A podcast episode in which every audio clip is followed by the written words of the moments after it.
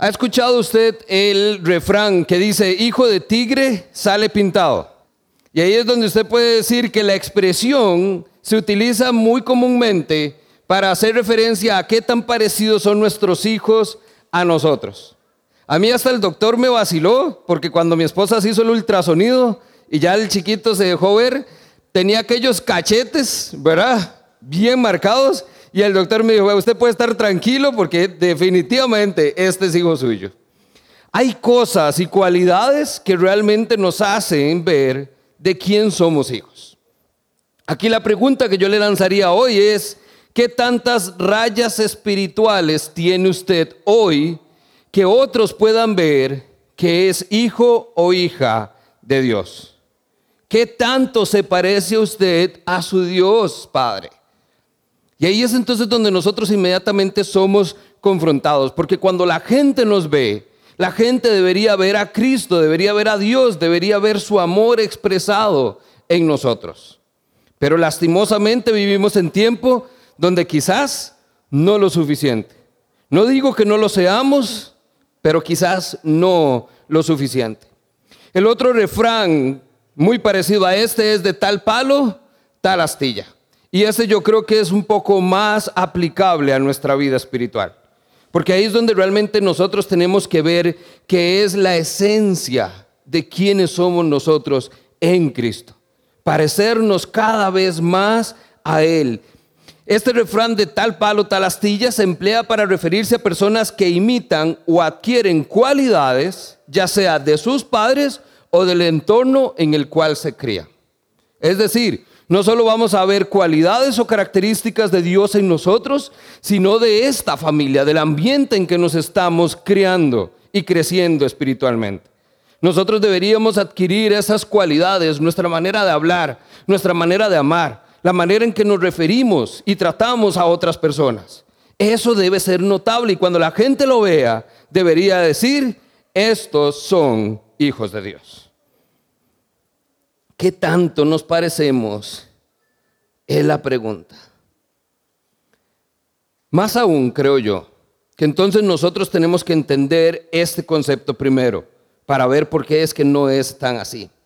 Si la voluntad de Dios es que seamos santos, porque Él es santo, la pregunta, creo yo, para nosotros esta mañana es, ¿por qué nos cuesta tanto vivir en santidad? ¿Por qué es que este pareciera ser siempre el talón de Aquiles del creyente? Queremos creer en Cristo, sí. Queremos ser como Él, sí. Pero ¿por qué no lo somos? Porque la obediencia es siempre un tema como de hincapié, donde estamos tropezando constantemente. Este tema entonces vea que viene, y ahí vamos al texto, 1 Tesalonicenses 4, verso 3. No son mis palabras, es la palabra de Dios la que dice, la voluntad de Dios es que ustedes sean santificados. ¿Sabía usted que eso es lo que Dios quiere para su vida? Que usted sea santificado. No es solo un anhelo del creyente, es un deseo y es la voluntad de nuestro Padre que seamos santificados. La vida que agrada a Dios no gira entonces alrededor de una simple lista de reglas por hacer gira alrededor del cumplimiento de su voluntad. Y su voluntad vemos hoy que es que seamos santificados. Ahora, permítame darle un poquitito de contexto en cuanto a lo que Pablo está diciendo acá. En los primeros tres capítulos de esta carta, Pablo ha elogiado y felicitado a los creyentes en Tesalónica por su comportamiento por su forma de ser, por su forma de tratarse, por su forma de amarse.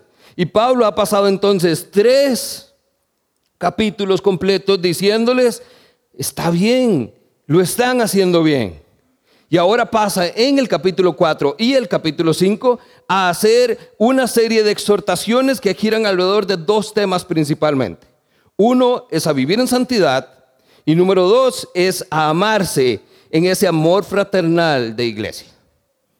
Esta primero, lo que vemos acá en el capítulo 4, es la exhortación a ser santos y a vivir en santidad. Lo interesante para mí es que esta exhortación se da más en un sentido de motivación, porque en otras ocasiones donde Pablo nos ha exhortado es más como una cuestión como de regaño, como de llamado de atención. Pero aquí es interesante notar que Pablo lo que le está diciendo es, ustedes lo han hecho bien. Ahora sigan haciéndolo nada más. Ustedes están amándose como debe ser. Sigan amándose con amor fraternal. Ustedes están viviendo en santidad. Sigan viviendo en santidad. Esa es la exhortación y el marco en que Pablo nos está dando hoy. Ahora, lo importante entender es que entonces el ser santos no se da en virtud de nuestra obediencia. No tiene que ver necesariamente con lo que hacemos, aunque es parte de, tiene que ver más con lo que somos. Pablo hoy quiere hablarnos acerca de lo que está en nuestro corazón. No solo las pintas del tigre, que pueden ser muy fáciles de aparentar, Pablo quiere que nuestro corazón esté en el lugar correcto, como lo estaba en estos creyentes de Tesalónica, donde entonces ahí podemos nosotros también recibir la exhortación hoy a vivir en santidad. Oramos. Padre, damos gracias porque este tiempo en tu palabra, Señor, es lo que nosotros necesitamos, Señor, para realmente ser confrontados con tu verdad. Gracias porque todavía tenemos esa libertad, Señor, de venir juntos como hermanos, Señor, como familia y compartir juntos de verdad este tiempo enfocados en tu palabra, Señor. Permítenos que tu Santo Espíritu, Señor, que mora en nosotros, nos revele, traiga esa verdad a nuestra vida y nos haga ver, Señor, estas cosas maravillosas que tienes para nosotros. Permítenos el día de hoy, entonces específicamente, que tu Espíritu, Señor, nos muestre cuál es la vida que agrada a Dios. Oramos en tu nombre. Amén y amén. Permítame entonces y empecemos eh, esta mañana a responder algunas preguntas básicas. Cuando vemos en la palabra que la voluntad de Dios es que seamos santificados, la primera pregunta que debemos responder es, ¿qué significa ser santificado? ¿Qué es este tema de la santificación? Tres cosas que no es. Número uno, no tiene nada que ver con ser una persona moralmente buena. Cuando usted escucha santo, Usted se imagina a alguien vestido de blanco, a una persona recta, pura, intachable, que no mata ni una mosca. Eso no es santidad. No tiene que ver con la conducta moral necesariamente. Número dos, no es algo que nosotros podamos hacer. Tiene que ver con lo que hacemos, pero no es algo que nosotros podamos hacer. Esto es un trabajo de Dios. Y número tres, no es un acto, es un proceso. Es de hecho un proceso de purificación y de transformación de la vida del creyente. ¿Y a qué me refiero con esto? Les, les, amplío un poquitito.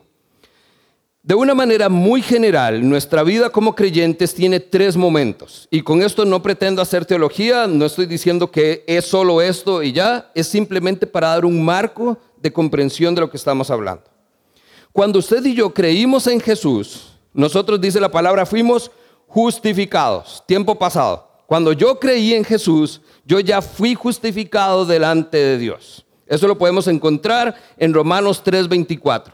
3 y 4 que los capítulos hablan de este tema, usted puede estudiar más en casa. Por Cristo y su sacrificio en la cruz, nosotros fuimos hechos justos delante de Dios en el momento en que creímos en Él. Ese es el proceso de justificación. Luego de esto, nosotros como creyentes entramos en un proceso de santificación. Aquí es entonces donde aclaro que no es un acto, es un proceso. La justificación es un acto único.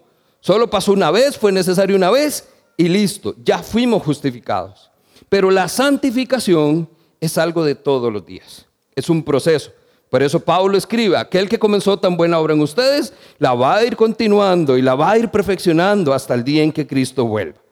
No somos todavía 100% santos, pero sí podemos aspirar a que hoy soy un poco más santo que ayer, a que mi santificación ha avanzado un poquitito más que ayer y espero que mañana un poquito más que hoy. Ahora, luego de esto viene el proceso de glorificación. Ese es el tiempo futuro. Todos sabemos que por nuestra esperanza en Cristo, cuando Él regrese, nuestros cuerpos van a ser glorificados para rendir gloria a Él de una manera eterna, para alabarle ya por la vida eterna. Y en ese momento, tiempo futuro, nuestros cuerpos serán glorificados. Por eso estamos viendo nada más, eso es un marco de tiempo. Entre el momento en que Cristo me justifica delante del Padre y el momento donde Cristo me glorifica para adorar al Padre eternamente y vivir con Él la vida a la cual hemos sido llamados, en medio de estos dos tiempos está el hoy. Y el hoy vivimos un proceso de santificación.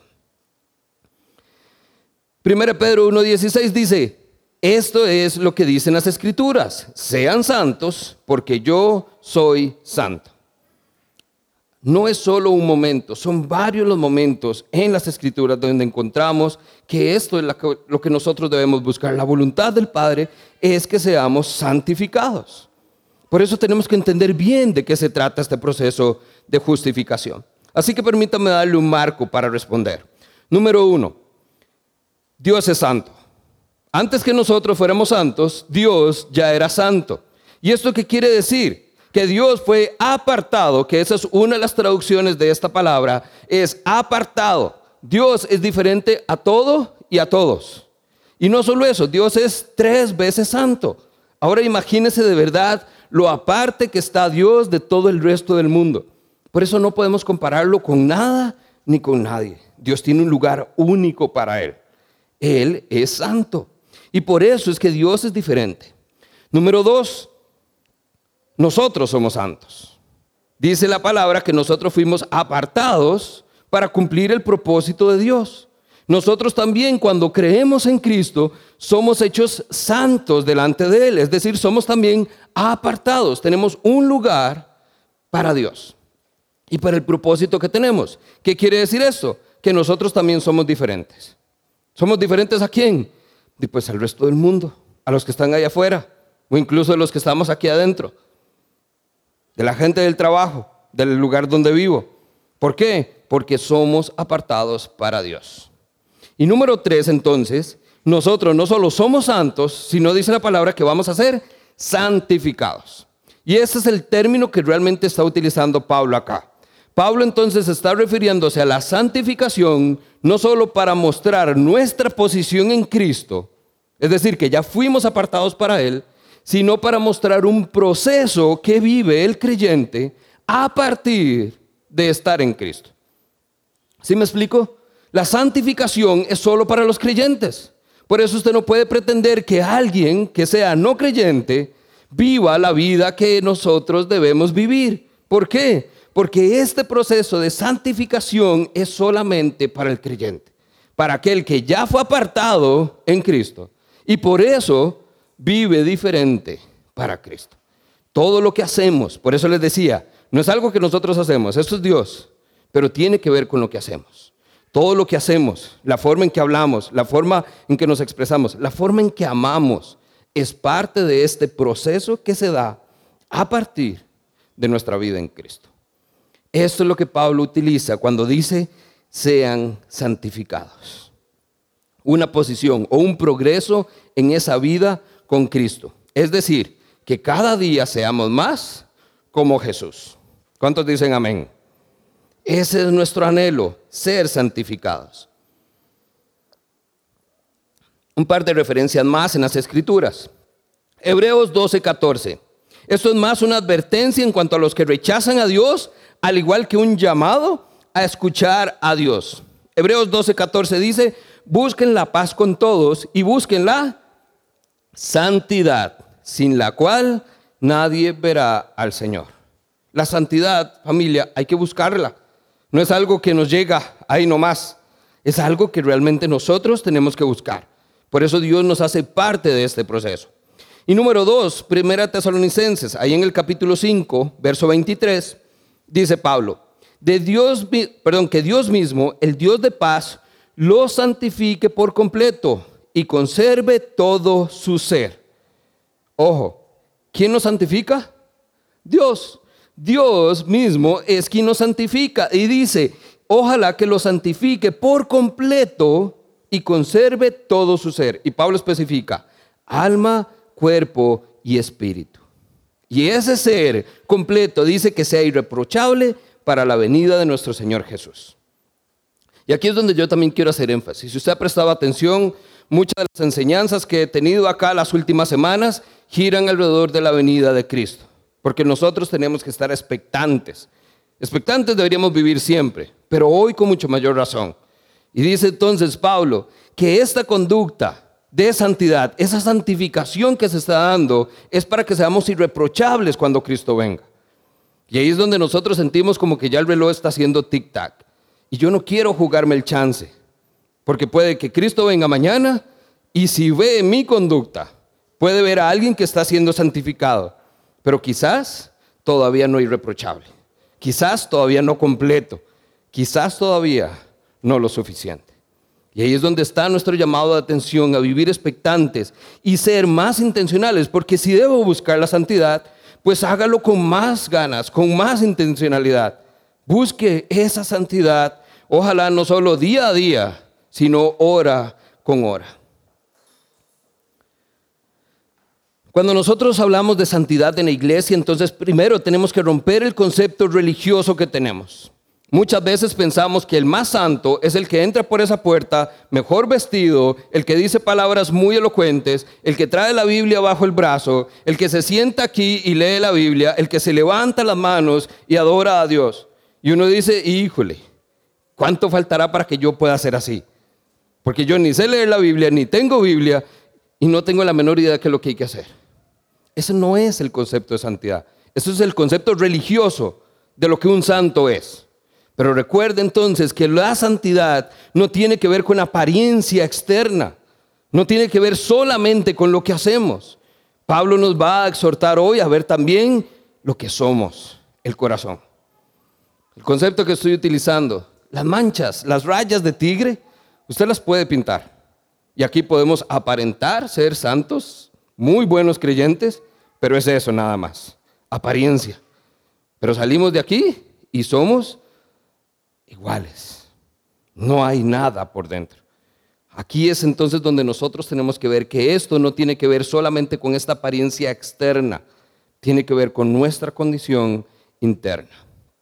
Ahora, lo segundo que tenemos que observar acá es que nosotros como iglesia no estamos buscando entonces que usted cambie su forma de ser.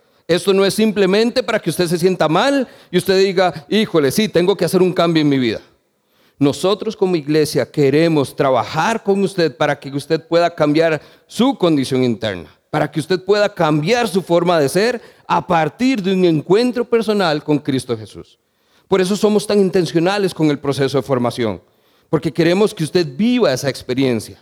Aquí no nos sirve a nosotros nada, nada más gritar y decir es que todo es pecado, no hagan nada.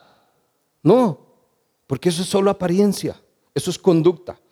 Aquí lo que la gente necesita escuchar es que hay un evangelio en Cristo Jesús capaz de perdonar nuestro pecado y capaz de restablecer nuestra relación con Dios. Y a partir de ese cambio interno, ahí sí creo que todos estamos claros, se va a dar un cambio externo, naturalmente. Nuestro deseo entonces, familia, es que seamos cada día más como Jesús. Así de simple.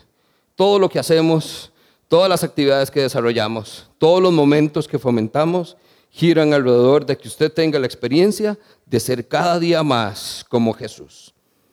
Ahora, si el proceso de santificación es entonces ser cada día más como Jesús, ¿cuál es esa clase de vida que agrada a Dios? ¿Cómo sé yo que lo que estoy haciendo, lo que estoy buscando, es realmente lo que agrada a Dios? Y ahí es donde nosotros tenemos que ver tres cositas. Uno, la vida que agrada a Dios no es una lista de cosas buenas y cosas malas. No es una lista de lo que tengo que hacer y de lo que no tengo que hacer. O de lo que debo hacer y de lo que no debería hacer. Y muchas veces ese es nuevamente el concepto religioso de santidad. Ah, es que yo voy a la iglesia y ahí me van a decir todo lo malo que hago y me van a decir un montón de cosas que tengo que hacer. Y yo con eso no voy.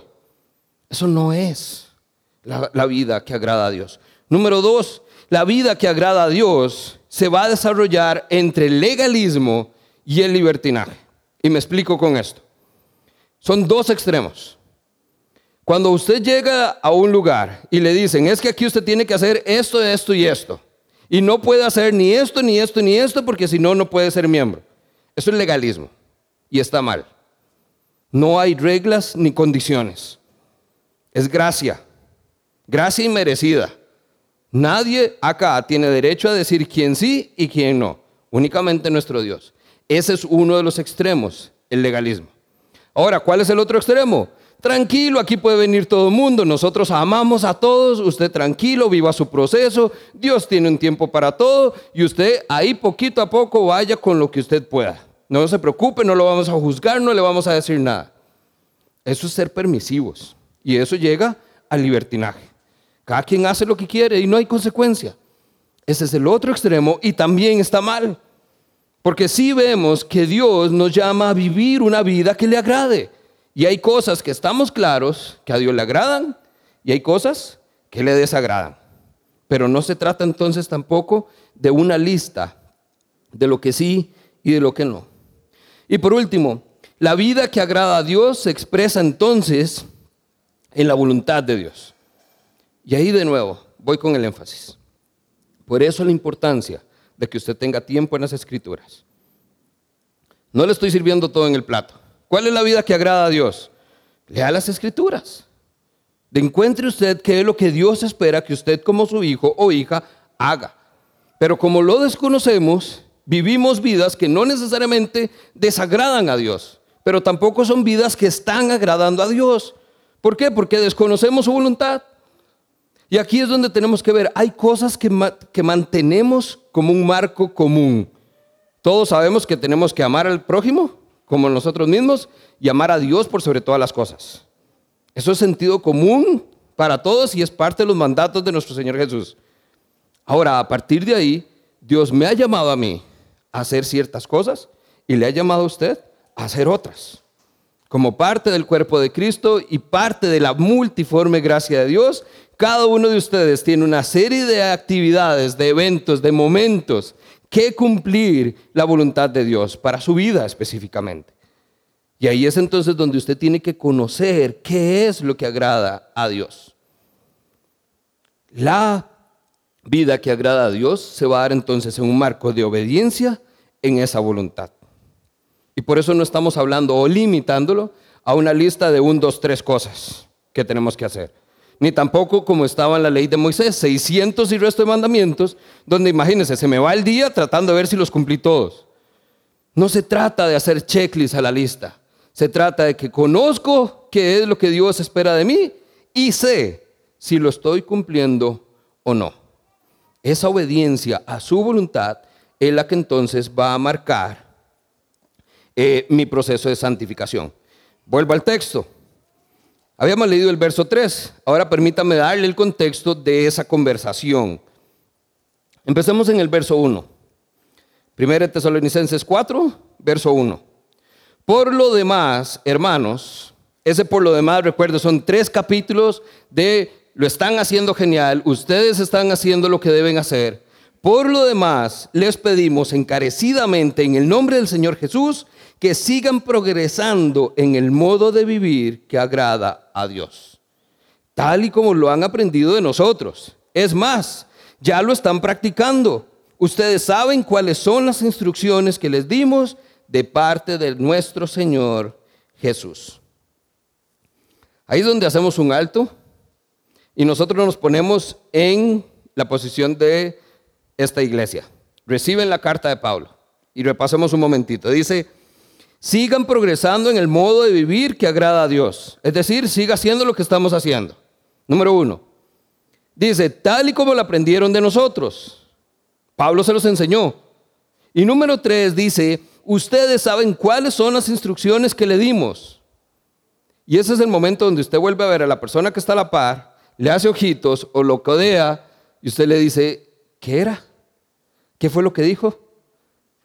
Porque entonces, en el combo donde Pablo les enseñó, les modeló y ahora le está elogiando porque lo han hecho bien, quizás usted y yo podamos estar en el momento y es, ¿y qué hemos estado haciendo bien?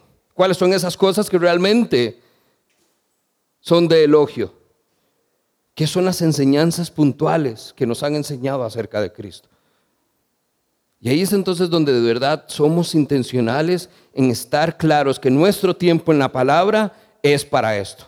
Es para estar recordando. Recuerde, el Espíritu Santo nos va a recordar todo lo que Cristo nos enseñó. Todas las escrituras. Es importante que usted esté claro para que usted entienda, así como lo hicieron estos creyentes en Tesalónica, que las enseñanzas la persona que se las enseñó. Y hoy el elogio de que lo están haciendo bien tenga sentido para nosotros. Estamos claros en que estamos haciendo lo que agrada a Dios. Primera Pedro 2, versos 1 al 3. Dice, por lo tanto, abandonando toda maldad y todo engaño, toda hipocresía, envidias y toda calumnia, deseen con ansias la leche pura de la palabra. Deseen con ansias la leche pura de la palabra. Estas son las escrituras. Así, por medio de ella, ustedes van a crecer en su salvación. ¿Cómo sabemos que vamos a estar siendo santificados? Por la palabra de Dios. Y si hay que buscar la santidad, tenemos que entonces buscar también su palabra, desearla, anhelarla, querer realmente que ésta sea una verdad en nuestra vida. Primera Corintios 1.8 dice, Él los mantendrá firmes hasta el fin para que sean irreprochables en el día de la venida de nuestro Señor Jesucristo. Nuevamente, esto es solo para mostrar el sentido de urgencia con que tenemos que desear esto. Porque yo sé que usted lo anhela muchas veces, o eso es lo que quisiera pensar, que usted realmente quiere que la palabra de Dios cambie su vida. Pero muchas veces nada más nos exponemos a ella una vez a la semana Voy a la iglesia el sábado o el domingo y, esa es mi porción de escritura en la semana. O a veces es cada vez, cuando ya entonces se siente mal por no venir.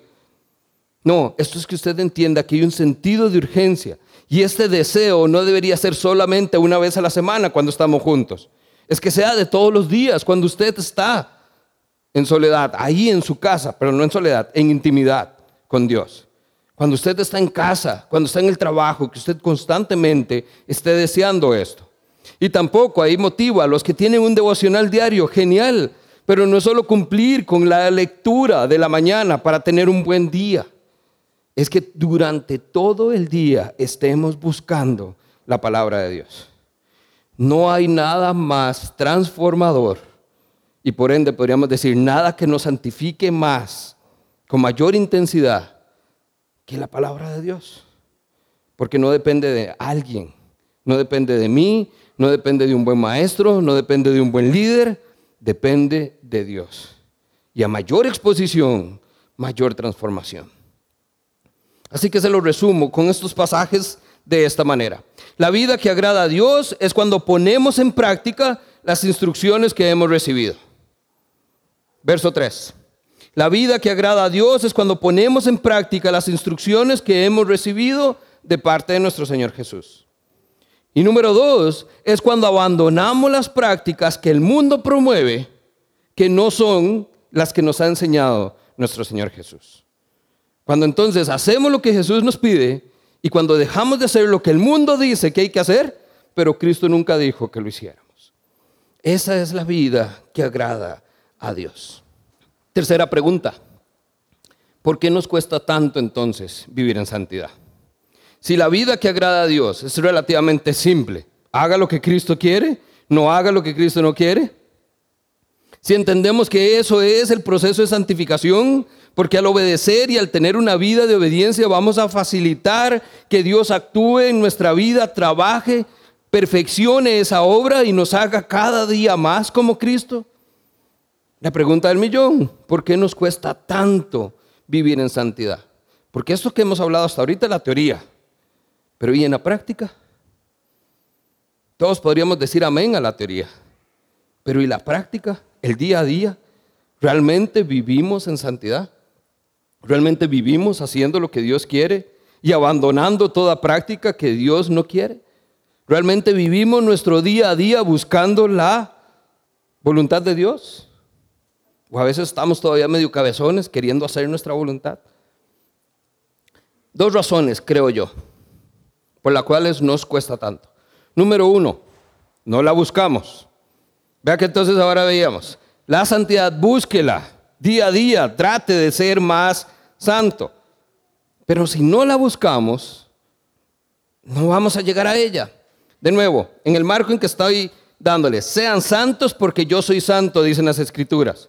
Si yo no me acerco a aquel que es santo para que a través de su palabra me haga más santo a mí, ¿qué espero?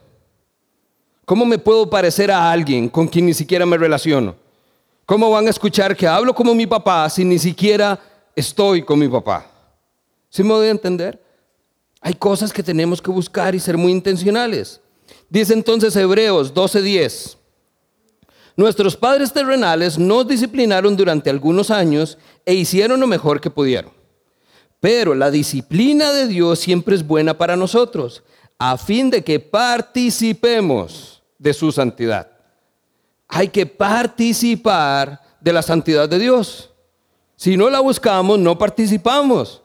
Y si no es así, no va a haber efecto en nosotros. No la buscamos. Segunda Corintios, versos, eh, capítulo 7, verso 1. Dice, por eso debemos mantenernos limpios de todo lo que pueda mancharnos, tanto en el cuerpo como en el espíritu. Y en el temor de Dios, presta atención, procuremos alcanzar una completa santidad. Y cuando yo me encuentro una palabra como procuremos, es donde yo reacciono. Porque yo puedo estar buscándola o creer que lo estoy haciendo. Pero procurar, velar, estar atento a que esto esté pasando. Sentir que yo me levanto todos los días y hoy voy a procurar que esa santidad se complete. Híjole, no sé. Quizás no lo suficiente. Y Romanos 6:22 dice, pero ahora que han sido llamados del pecado y se han puesto al servicio de Dios, hacen las cosas que llevan a la santidad. Hacen las cosas que llevan a la santidad. Ahí sí es donde vemos. No lo hacemos nosotros, pero lo que Dios hace en nosotros genera un fruto diferente que entonces dice, ahora hacemos las cosas que llevan a la santidad. Y termina el verso diciendo, y que son, perdón, y que dan como resultado la vida eterna. De nuevo, puntual, no es requisito de salvación. No es que porque hago lo que Dios quiere, soy salvo. Pero al ser salvo, por tener mi fe en Cristo, por ser santo y estar con Él, y estar con Él, buscar su santidad, procurar que esa santidad se complete en mi vida, voy a comenzar a ver que el fruto de tener a Cristo en mi vida comienza a verse en estas cosas que hacemos que llevan a la santidad.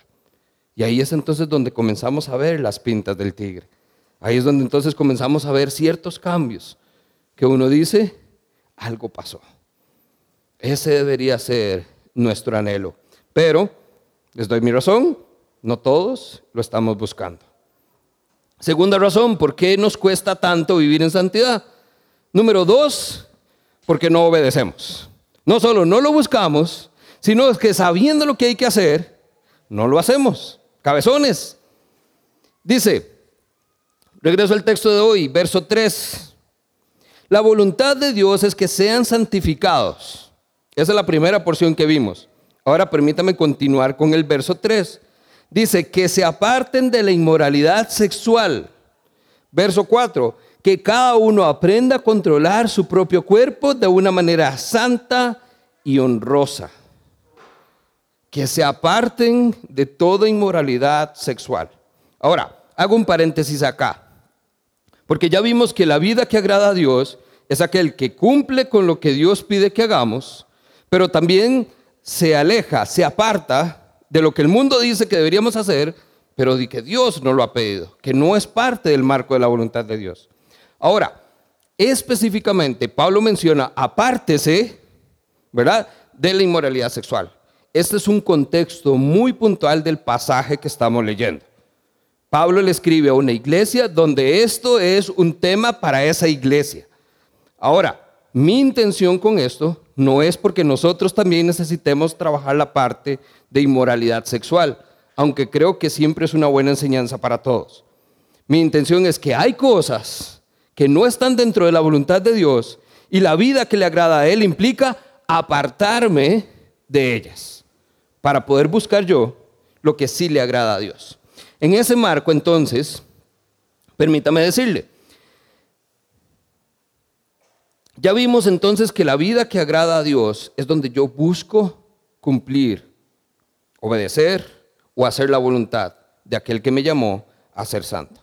Ahora, dentro de esto, yo creo que la inmoralidad sexual en la que menciona Pablo acá a esta iglesia es un tema también relevante hoy, porque sigue todavía afectando Personas, desde niños, jóvenes, adultos, hombres y mujeres por igual, y familias completas. ¿Qué quiere decir esto? Nosotros tenemos entonces que entender que hay algo que sí podemos aprender acá. Juan, en el capítulo 17, hace una oración por sus discípulos. Y usted lo puede leer en casa. Juan, eh, capítulo 17, Juan, eh, perdón, Jesús ora por sí mismo, ora por sus discípulos y después ora por todos los creyentes que han de creer a partir del Evangelio. En la oración que él hace puntual a los discípulos, vea lo que dice. Yo les he entregado tu palabra y el mundo los ha odiado porque no son de este mundo, como tampoco yo soy de este mundo. No te pido que los quites del mundo, sino que los protejas del maligno. Ellos no son de este mundo, como tampoco yo lo soy. Y dice verso 17, santifícalos en la verdad, y tu palabra es la verdad. Aquí es donde usted y yo también tenemos que entender que nuestra tarea no es como iglesia escondernos. El apartarse no quiere decir evadir el problema. Nuestro llamado es a que Dios nos proteja y bajo esa protección podamos seguir en este mundo, porque usted y yo tenemos una tarea que cumplir. Ser sal para la tierra y ser luz para este mundo. La oscuridad en que vivimos realmente nos está ganando terreno. Y todo lo que está pasando en este mundo está siendo de las suyas en una generación que las escrituras llaman torcida y perversa. La iglesia está llamada a ser luz en este mundo y a ser sal en esta tierra. Nosotros no nos apartamos simplemente para escondernos, pero sí para tener algo muy claro para poder dar testimonio de que Cristo es capaz de cambiar las cosas. Les doy mi ejemplo. En mi vida pasada, y esto no son cosas que alguno dice con orgullo, pero igual me entregué a las cosas de este mundo. Por más que uno quiera decir que soy de este mundo, pero no quiero hacer las cosas de este mundo, la presión a la que nos enfrentamos muchas veces, y hay épocas, la adolescencia, eh, los jóvenes cuando entran a la universidad, la soledad, este tipo de cosas hacen que las experiencias o la presión que vivimos genere experiencias donde es más fácil caer en las cosas de este mundo. Y terminamos envolviéndonos en vicios, en drogas, en alcohol, en inmoralidad sexual y todo lo que eso conlleva, como parte de una presión que el mundo ejerce sobre el creyente. Aún habiendo creído en Cristo, somos expuestos a estas cosas. Y me refiero con esto. En la Reina Valera dice, verso 3, en el texto que estamos hoy, la voluntad de Dios es que vuestra santificación sea y que os apartéis de fornicación. Y fornicación es toda clase de relaciones sexuales fuera del matrimonio. La Dios habla hoy, perdón, la nueva traducción viviente dice, aléjese de todo pecado sexual. Y ese todo pecado sexual es una gama enorme en la vida que nosotros llamamos hoy inmoralidad sexual. Déjeme darle un ejemplo, porque entonces no quiero centrarme en el tema de la inmoralidad sexual. Quiero nada más que vea la presión que el mundo ejerce sobre el creyente en cuanto a la inmoralidad sexual. Junio, salió ahora famosa historia, mes del orgullo gay. Mes, ¿verdad? Entonces durante todo un mes hay celebraciones especiales. Vea lo que está pasando. Esta semana el presidente de los Estados Unidos, Joe Biden, inauguró el mes del orgullo iluminando la Casa Blanca. La Casa Blanca, un emblema nacional y de color blanco, hoy se ve de colores. Porque entonces Joe Biden dice, estamos con ustedes y queremos celebrar con ustedes. La Casa Blanca. Número dos, Lego, la gran compañía de piecitas para armar, lo que todo niño desea en algún momento. Lanzó su primer producto arcoíris bajo el tema todos somos asombrosos y podemos construir lo que sea. Lego. Disney, una de las cadenas más grandes de entretenimiento para niños, en todos sus parques lanzó la línea completa, una colección dedicada al arco iris. Y ahí está el famoso ratoncito lleno de colores. Nickelodeon, para los que tienen hijos jóvenes, Esto fue mucho la referencia de estas personas en su adolescencia. Nickelodeon en su cuenta oficial de Twitter publicó, celebrando el orgullo con toda la comunidad LGTBQ. Y ojo lo que dice, no solo este mes, sino todos los meses. Es decir, no es algo de ahorita. Estamos con ustedes siempre. Y algo que me llama también dice, no solo con esta comunidad, sino dice, y sus aliados. ¿Se da cuenta de las palabras? Estos son de los comentarios que usted tiene que prestar atención. ¿Qué es lo que hay detrás de un comunicado como esto? Nickelodeon, uno de los canales que sus hijos probablemente todavía hoy ve. Y sale Bob Esponja, icónico en esta cadena de televisión, lleno de colores. Un personaje ahora abiertamente homosexual. Cosas que hasta hace años simplemente era asumir.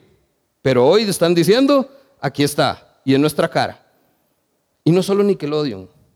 Hay un programa que se llama Las pistas de Blue y tú, un programa para niños pequeñitos, infantes.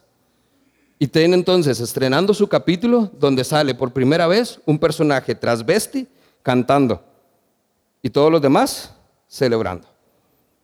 Y estos son solo algunos de los ejemplos que puedo tomar de las noticias de esta semana y el mes está empezando. ¿Por qué les comparto esto, familia? Y, soy muy puntual, porque especialmente en las épocas en que vivimos, no quiero que se me malinterprete, porque no estoy ni atacando, ni señalando, ni estoy diciendo nada en contra de esta comunidad. Pero sí estoy siendo puntual en que la presión que ejerce el mundo en cuanto al tema de la inmoralidad sexual, o si lo ponemos al revés, como ellos lo ponen, donde cada quien puede hacer lo que sea, donde todos los países se están uniendo cada vez más a dejar en blanco el espacio en la cédula para que cada quien ponga lo que se siente que es esta presión que hay sí está creando más presión sobre la vida del creyente, sobre nuestros chicos más chicos, sobre nuestros jóvenes, pero ¿por qué no? Incluso sobre nosotros ya adultos. En el trabajo hay más y más compañías que promueven esto, que entonces esto es parte de las campañas que hacen a nivel de recursos humanos, y muchos de nosotros no compartimos esto. Entonces, ¿para qué les digo esto? Es, en, términos del texto, vea que Pablo lo que está diciendo es, apártense la inmoralidad sexual. El ser santificados es apartarse de la inmoralidad sexual. Y de nuevo, uso el término apartarse, no en un sentido de que estamos saliendo corriendo y no vamos a hacer nuestra parte. Pero lo que estoy diciendo es, esto es parte de, aunque somos de este mundo y estamos en este mundo, nosotros como creyentes, al haber sido apartados para Cristo, no somos igual a todos los demás. Y si el ser igual a todos los demás va a implicar que sea parte de todo esto, no juego. ¿Y qué es lo que debemos hacer? Apartarnos. Si aquí está la celebración, está bien, celebren, pero yo estoy aquí porque yo no celebro. Ese es el término de apartarnos. Como iglesia, ¿cuál es nuestra tarea? seguir levantando la bandera de Cristo, seguir enseñando los valores morales y bíblicos en términos de la pureza sexual, de qué es lo que Dios espera de nosotros como creyentes, y apartarnos de toda inmoralidad. Y ojo, voy a ser todavía más puntual para que nadie me malentienda tampoco. No estoy agarrándola en contra de la homosexualidad. Cuando Pablo escribe que hay que apartarse de la inmoralidad sexual, esto incluye en la Biblia, cuando leemos esto, incluye sexo prematrimonial, todo el sexo que esté fuera del matrimonio, la prostitución, el incesto, el adulterio, sexo con animales, sexo con gente muerta y cuanta perversión nueva está saliendo ahorita. Eso es lo que incluye la inmoralidad sexual. Entonces esto no es una lucha en contra de un grupo. Esto simplemente es entender que nosotros estamos llamados a apartarnos de todo esto que sucede. ¿Por qué? porque esa no es la vida que agrada a Dios. Yo tengo que buscar la santidad en la vida que a Dios le agrada. Gálatas 5 habla cuando dice también y hace toda una lista de este tipo de pecados, se refiere a ella como los que practican tales cosas. Eso estamos hablando de un estilo de vida. Aquí no estamos hablando de si cometí o no un error, de que si hice mal y me arrepentí. Estamos hablando de aquellos que persiguen o fomentan un estilo de vida alrededor del pecado. La Dios habla hoy, 1 Tesalonicenses 4:3, dice, lo que Dios quiere es que ustedes lleven una vida santa. Eso es lo que Dios quiere. Y que nadie cometa inmoralidades sexuales. Lleven una vida santa familia. Y apartémonos de las inmoralidades sexuales. Y para terminar entonces, ¿cómo hago para agradar a Dios? Si entiendo el proceso de santificación, si entiendo que esto es el buscar ser como Jesús cada día más, si entiendo que la vida que agrada a Dios es la que dice las escrituras, donde están las instrucciones de nuestro Señor Jesús, si implica apartarme de lo que el mundo hoy promueve, pero que no es promovido en las escrituras por Cristo, ¿cómo hago entonces para vivir de esta manera? Dice el verso 4, que cada uno aprenda a controlar su propio cuerpo de una manera santa y honrosa, sin dejarse llevar por los malos deseos como hacen los paganos que no conocen a Dios. ¿Usted diría que su vida está bajo control? Es más, ¿usted diría que su vida está fuera de control? ¿Cómo está su vida hoy realmente? Y déjeme decirle, si usted cree que está en control de su vida, está mal. Y si usted cree que su vida está fuera de control, también está mal. Porque hoy quien debería tener el control de mi vida, si he sido apartado para Cristo, es el Espíritu Santo. Él es el que debería guiar mis pasos. Es el que debería marcar mi camino. Y Él es el que debería tener el control de mi vida. Por eso Pablo dice, aprendan a controlar. Específicamente en el texto de la sexualidad, aprendan a controlar su cuerpo. Pero yo también les recuerdo que nosotros no solo tenemos deseos sexuales. ¿Cuáles son los otros deseos que nos controlan muchas veces? La riqueza. Usted se dio cuenta en las noticias que salió esta banda de narcotráfico que está infiltrada a todo nivel, tiene un negocio redondo. Sea, pareciera que millones de dólares no fueron suficientes y quieren más. Eso es un deseo. El perseguir el dinero, porque el dinero lo resuelve todo. Los placeres del momento. No solo los sexuales, es el cigarro, las drogas, el alcohol. Porque no pasa nada, es que es necesito algo que me calme la ansiedad. Eso es algo que usted está buscando y por ende no está buscando a Cristo. Sus logros personales. ¿Cuánta gente hoy tiene envidia de que otra persona le vaya mejor? Y queremos alcanzar posiciones y hoy tenemos una generación que quiere en cuestión de un año, graduados de la universidad, llegar a puestos gerenciales con salarios millonarios. Eso no es un deseo fuera del marco del esfuerzo, del trabajar arduamente por lo que queremos. Eso es un deseo también. La notoriedad, la fama, las riquezas, los deseos, todo esto en tema de un marco de felicidad. Sean felices, busquemos ser felices. Eso no es la vida que agrada a Dios. Porque cuanto más decíamos estas cosas, más nos vamos a apartar de su voluntad. Eso es lo que las escrituras llaman dominio propio. Y es pensar antes de actuar y considerar seriamente todos los posibles resultados. El tener dominio propio es cuando estoy viendo que esto que puede durar cinco minutos, ese placer temporal, tiene consecuencias eternas en una vida de perdición. Cuando hacemos esa matemática, el sentido común entra. Por eso familia, hay que apartarnos de todo esto. ¿Puedo ser santo y aún así vivir en pecado? De ninguna manera. Romanos 6:11 dice, también ustedes considérense muertos al pecado, pero vivos para Dios en Cristo Jesús. Eso es condición. Si usted ha sido apartado para Cristo y vive un proceso de santificación, usted tiene que entender que su condición, su realidad, es que usted está muerto al pecado. Déjelo ahí. No lo vuelva a ver. No regrese a Él. Céntrese en lo que agrada a Dios. Y número dos, Romanos 6.1. Ahora bien, ¿deberíamos entonces seguir pecando para que Dios nos muestre más y más su gracia maravillosa? La Reina Valera, ¿deberíamos perseverar en el pecado para que sobreabunde la gracia?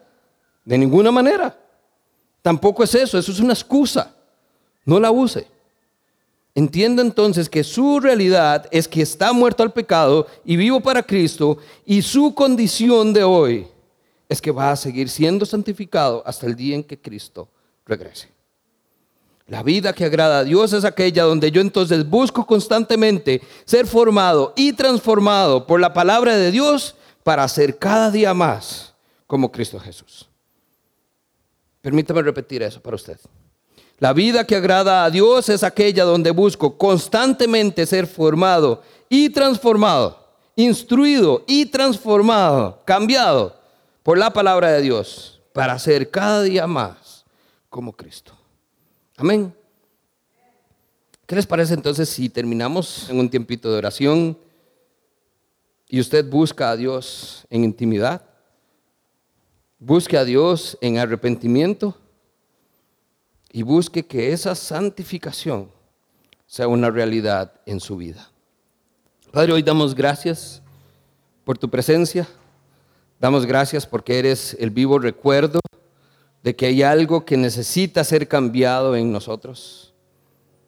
Padre, hoy venimos delante de ti reconociendo que si debemos ser como tú, todavía no lo somos, al menos no lo suficiente. Que si la gente debería ver algo en mí para que te vea a ti, todavía falta algo porque no es lo suficiente. Padre, hoy pedimos que tu Espíritu Santo sea el que de verdad nos mueva a buscar tu palabra constantemente, para que a través de ella nuestra vida sea transformada. Señor, no, no, una vez a la semana, múltiples veces en la semana, múltiples veces al día. Señor, que no pase una hora en donde no venga un pensamiento de ti a mí. Señor, que no pase un momento en donde yo sienta que quizás estoy sucumbiendo ante la presión del mundo. Señor, más bien ante tanta presión, permíteme renovar fuerzas para contrarrestar, Señor, esa presión que hoy el mundo ejerce sobre nosotros, sobre mi familia, sobre mis hijos, sobre mi persona, Señor. Señor, hoy oramos para que entonces tu espíritu nos fortalezca y que con tu autoridad y tu poder podamos de verdad estar seguros, protegidos, resguardados, para que nuestra mente desee tus pensamientos, para que nuestro corazón desee lo que tu espíritu desea, para que nuestra vida refleje lo que tú harías. Señor, guárdanos por completo, alma, cuerpo, corazón. Cuídanos y permite que entonces cada día vivamos la vida que agrada a Dios. Que cada día sienta que soy más santo que el anterior. Y que este proceso se culmine en la perfección el día en que nuestro Señor venga. Que cada día, Señor, seamos más santos para ti. Y que esa santidad se refleje en nuestra forma de hablar, en nuestra forma de ser nuestra forma de actuar y en nuestra forma de amar. Permítenos ser una iglesia, Señor, a la que le digan que de tal palo, tal astilla. Oramos en tu nombre, Señor. Todos decimos amén y amén.